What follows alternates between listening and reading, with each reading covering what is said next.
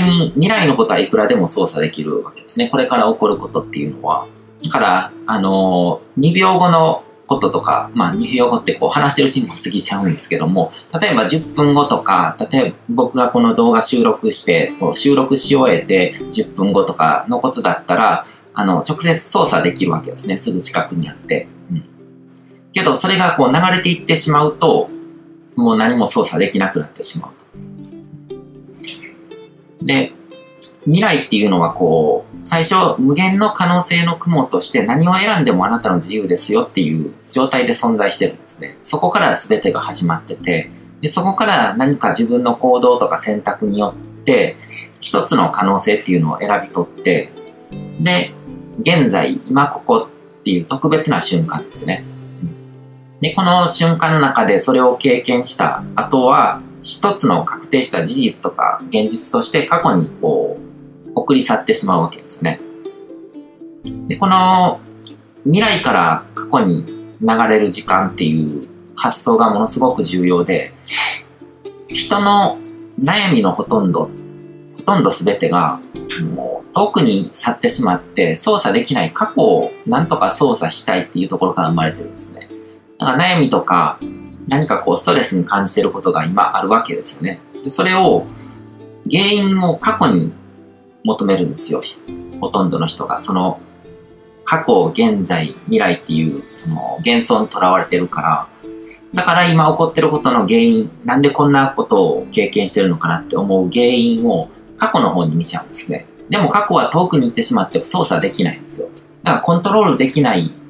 ものを何とかしたい。けど何ともならないっていうので、悩みとか苦しみとかそういうものが生まれてるわけですよね。で、今経験してる、今ここにリアルにこう、リアルタイムで経験してることっていうのも操作できるかっていうとなかなか難しくて、それは今自分が持ってるリソースによって操作できる物事の範囲が変わるんですね。だから、あの、例えば、こういう、この車が欲しい。どうしてもこの車が欲しい。でもお金がない。じゃあ買えない。っていうようなストレス状態がこう、あの、解決できなくて苦しいわけですね。まあ、そこまで苦しい。苦しいっていう感覚じゃないけども、なんかこう、ストレスな状態が残っちゃうわけですよね。でも今自分がリソースを持ってて、自分が買えるものの中にその車があれば、買って、あの、それを楽しんで、あの、幸せの気分を味わうことができるわけですよね。でも、今すぐその、リソースがない状態からリソースがある状態になろうかって思ったら、できないわけですね。だから今、ここで経験してることっていうのも、あの、操作できないので、なんか今、今ここに向き合うスタンスとしては、何がベストかっていうと、今しか経験できないこの瞬間を味わって楽しむっていうことなんですね。だから、今しか経験できないこの感覚を味わう。今の車が欲しいけどもお金がないっていう状態は、を、あの、有効に経験しようと思ったら、今の自分はお金がなくてこの車が欲しくても手に入らないっていうこのこうもどかしい感情を今しか経験できないことを味わうことができてる。将来の自分はお金持ちになってポンと変えてしまうから、だからこの感覚ってこのもどかしい経験って今しかないものだって捉えることができるわけですね。うん。だ将来は未確定の雲で操作できるものの中にあるから、今から行動を変えて選択を変えていけば未来の自分っていくらでも変わるわけですね。だから今の自分にはリソースが足りなくてあの実現できないことも未来の自分は手に入れることができるわけですね。そうやってこう変えることが未来に行く自分を変えることができるわけでということは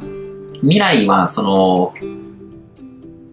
こうもやっとした解決されないこう煩悩とかあの、欲求とかが、こう、解決されなくて、こう、ストレス状態になってるっていう状態をもう味わえなくなっちゃうんです。今しか味わうことができない。だから、今、この感覚を楽しもうっていう感覚ですね。だから、映画とかドラマとかで、あのー、いろんなシーンがあるわけですね。こう、すごくこう、ハッピーなシーンもあれば、あの、ハラハラするシーンとかもあったりとかして、それと同じような感覚で、ハラハラするシーンを見てるときに、あの、他のシーンのこと考えないんです。ハラハラしてるシーンをそのまま楽しめばいいだけで、だから自分の今、こう、抱えてる欲求とか煩悩とかそういうものとかが満たされずに、もやっとしてて、こう、もどかしいっていう感覚は、今だけしか経験できないこととして、エンターテインメントとして楽しめばいいんですね。その代わり、それ、その感覚が、そういうシーンばっかしが好きじゃない人もいるわけですよね。僕とかもそうで、やっぱりこう、ハッピー、ハッピーな状態のシーンとかの方が好きっていう人の方が多いわけじゃないですか。じゃあそのできるだけこう、ハッピーなシーンを味わう回数が増えるように、未来に行く自分を変えていけばいいわけですよね。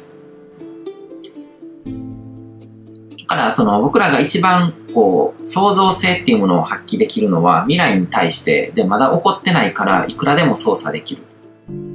だから未来から始めるっていう認識が必要で、まず未来、まだ起こってないことに対して何、これをこういうふうに変えようとか、でさっき言ってたこう今こう経験してる悩みとか苦しみとかそういうものとか問題に感じてることに関して過去に原因を見るんじゃなくて未来に原因を持っていけば、その原因は自分で自由に決められるんですよ。だから、その、車が、欲しい車があるけども、こう、お金がなくて買えないっていう、その、もやっとした経験を味わってるのはなんでかっていうと、あの、未来にこう、お金持ちになった時に、その、お金のありがたみとか、お金を持ってて、こう、好きなものが買えるっていうことの幸せっていうのを、思う存分にこう、味わうことができるように、今こういうこう、買いたくても買えないっていう状態を経験してるんだっていうふうに決めちゃっていいわけですよね。すべてのその問題とか悩みとかストレスとかそういうのとか未来に、あの、原因を持ってくることによって、あの、どういう未来に進めばいいのかっていうことの判断になるわけですね。その原因を探すことによって未来に。だから未来にどういう原因を作るのかっていうことは自分で自由に決められて、で、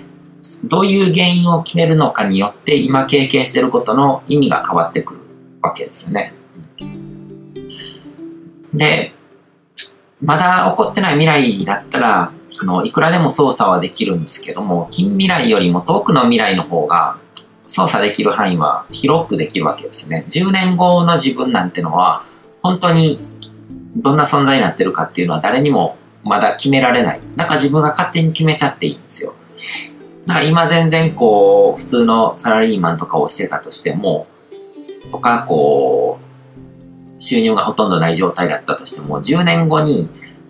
あの、年収何億円とかになってても別に構わないわけじゃないですか。10年もあれば、あの、不可能はないわけですよね。だからそれは自分でどういう未来を選ぶのかっていう選択なだけですよね。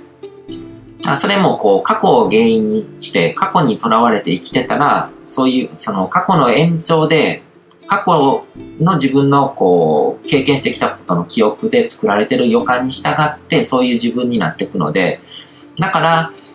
過去ばっかし見てる人っていうのは急にこう年収何億円とかになるっていうのは不可能なわけですね。でも未来を見てでどういう未来に進もうかなと思って世の中にいる人たちをこうモデルにしてあ、この人みたいになろうとかっていうふうに見つけて、こう自分で選んでいけば、いくらでも変わっていけるわけですよね。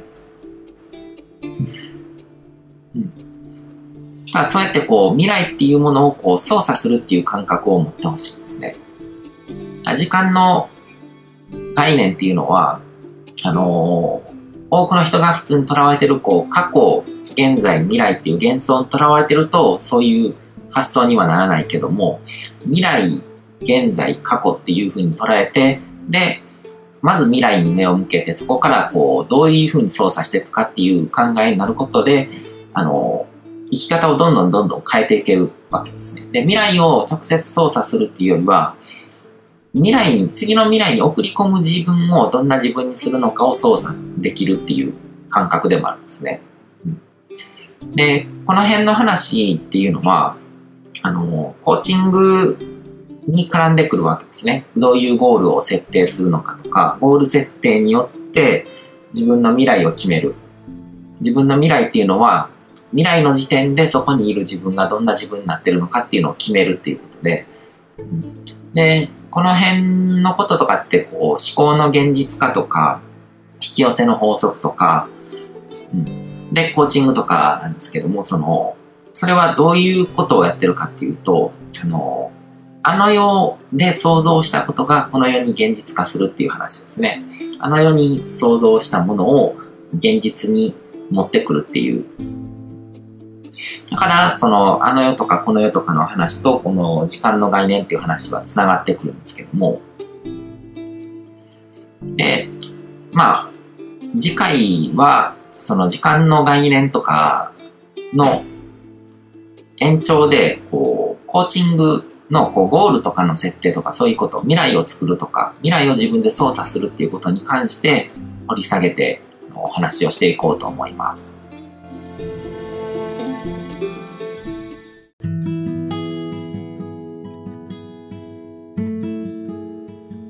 今回も最後まで聞いていただいてどうもありがとうございます。チャンネルの説明ページの方に僕が提供している悟り式コーチングの最初の2ヶ月分を無料で受講できる案内があります。ゴール設定とアファメーションについて詳しく解説してるんですけども、僕自身もこれらのことを本格的に取り組み始めて、で、それで大きく人生を変えたという経験があるので、あの、まだ受講したことがない方であったりとか、このタイミングでピンとくる方はぜひ登録して体験してみてください。また、僕がどんな人間なのかを簡単に知ってもらえる2分ほどで読める会員プロフィールのリンクも貼ってます。僕自身がインターネットを通じた出会いによって自分の人生を大きく変えたので、この出会いがあなたの人生を変える良いものになることを願ってます。では、また次の放送でお会いしましょう。